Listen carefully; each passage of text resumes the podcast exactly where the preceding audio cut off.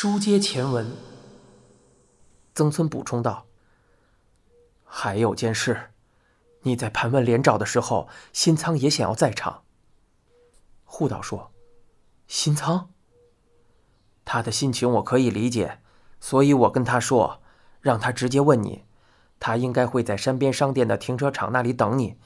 你要是不愿意，就回绝了他吧。”冰木说：“。”我知道了，病木的心里越发紧张起来，终于到了自己做出决断、有所行动的时候了。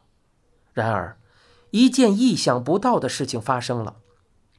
就在午餐即将打烊的时候，一位女客人来到了店里，她在厕所里待了很久，才十分虚弱地走出来，还说肚子疼。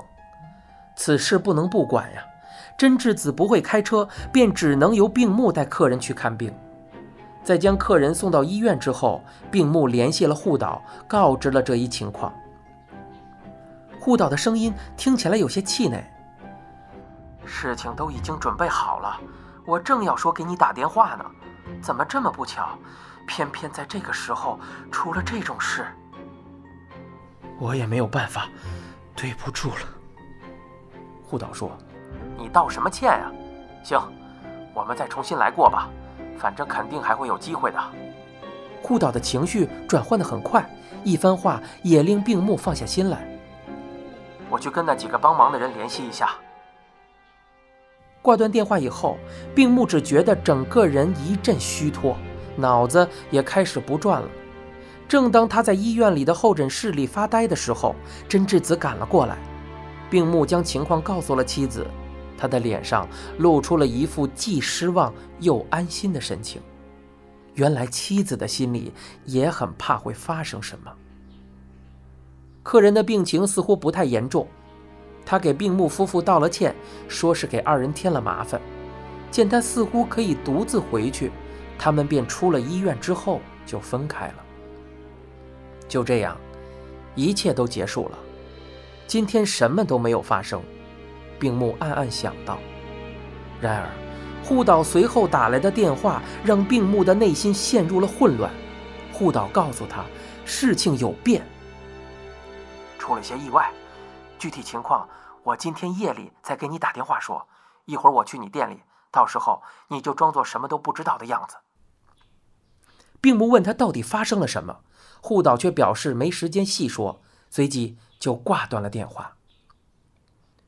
傍晚五点半，病木食堂照常开门了，熟客们三三两两地走了进来。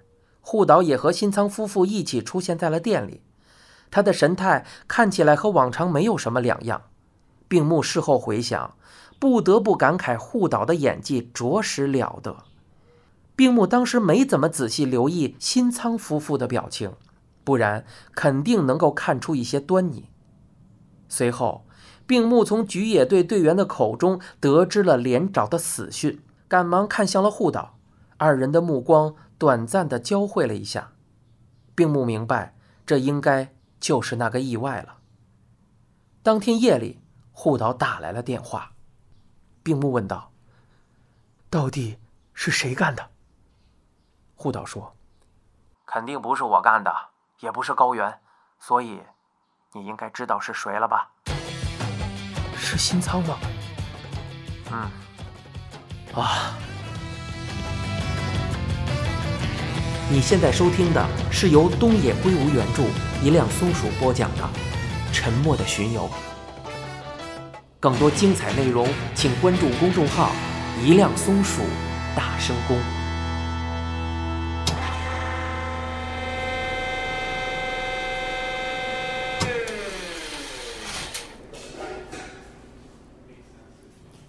距离巡游还有一周左右时，护岛修作给我打来了电话，说有事想要找我商量。当时他告诉我，连长已经回到了菊野，而且还去了病木食堂。听到了这个消息，我简直不敢相信自己的耳朵。护岛开车带我去了一间管理室旁，据说那个男人就住在里面。随后，在附近的一家家庭式快餐店里。护岛向我提出了一个惊人的计划，他说他们打算惩罚连长，想问我能不能一起帮忙。当时我还听说，这个计划其实是病木右太郎提出来的。我吓了一跳，虽然我确实对连长憎恨至极，恨不得亲手了结了他，但说到真要动手，我连想都没有想过。毕竟警方一定会采取行动，而且绝对不会露出马脚的完美犯罪是不存在的。也许病木觉得，就算被警察抓起来也没关系吧，他可能已经做好了思想准备。即使真的有人帮忙，他也会一个人承担全部罪名。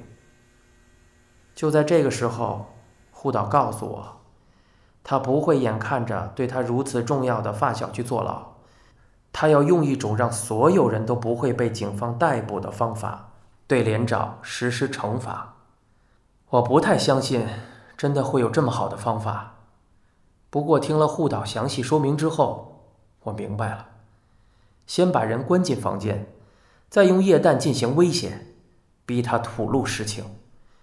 这种拷问方式确实出乎了我的意料，颇为独特。护导说，如果真要按罪论处，估计就是个伤人的罪名。但是考虑到连长不可能报警，所以并不会有人被捕。我需要做的，是把一个装有液氮的容器。藏进菊野队的宝箱之中。听到这一消息，我感到有些扫兴。我还以为他交给我的会是一些更为重要的工作，不过我还是当场就答应了下来。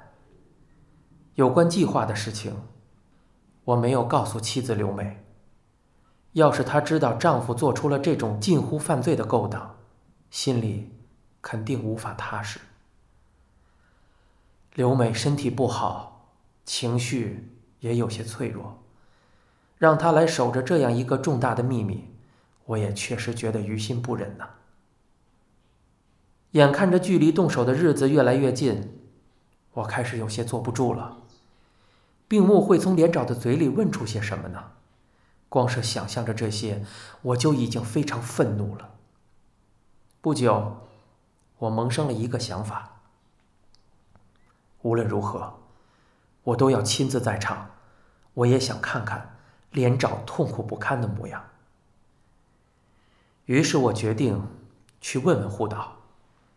护导给我的答复是，他要先看看当天的情况，再去找右太郎说明此事。巡游当天，我和刘美中午刚过就出了家门。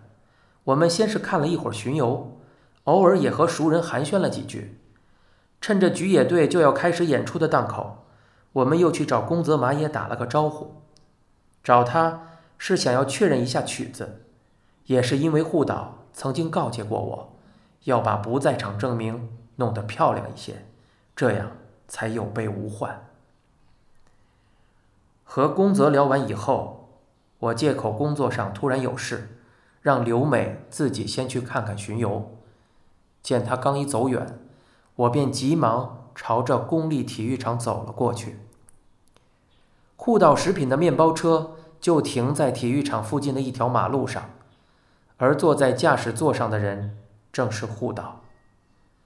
他一看见我就从车上走了下来，然后从后备箱里搬出了一个很大的纸箱和一辆手推车，还递给了我一件工作人员的外套。我穿上外套。将纸箱放在手推车上，随后便朝着公立体育场走了过去。很快我就找到了那个银色的宝箱，当时宝箱里装有两个纸箱，里面分别装着六瓶矿泉水和六瓶乌龙茶。我将这两个纸箱搬了出来，又把我带来的大纸箱换了进去，并用袋子进行了固定。做完这些事情，应该花了。不到十分钟吧，然后我就用手推车推着这两箱饮料回到了护岛那儿，并将外套一起还给了他。护导告诉我，如果审问连长的时候想要在场，就去山边商店的停车场等一会儿。他大概是已经把我的想法告诉了病木。随后我找到刘美，和她一起继续观看巡游。不久，菊野队出场了，跟着他们的队伍，我们也移动起来。没过一会儿，我们就到达了终点。我借口有事，让刘美一人去了金曲大赛的会场。她当时丝毫没有迟疑，转身便离开了。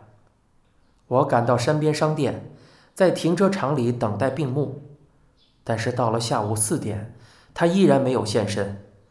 正当我觉得奇怪的时候，护导给我打了个电话，说是临时出了变故，计划需要终止。他还让我开着那辆小货车，再去把管理室门口的纸箱取回来。我之前一直对这件事情很上心。说老实话，当时我觉得挺泄气的。不过，如果病木不能来，那也确实没有办法。想到这里，我便按照护导的要求，开着货车赶到了连长所在的管理室。和计划的一样，门口果然放着一个纸箱。在把箱子搬进货车之前，我试着推了推门，结果发现屋门并没有上锁。我看到了里面的小房间，当时推拉门紧闭，上面还插着插销。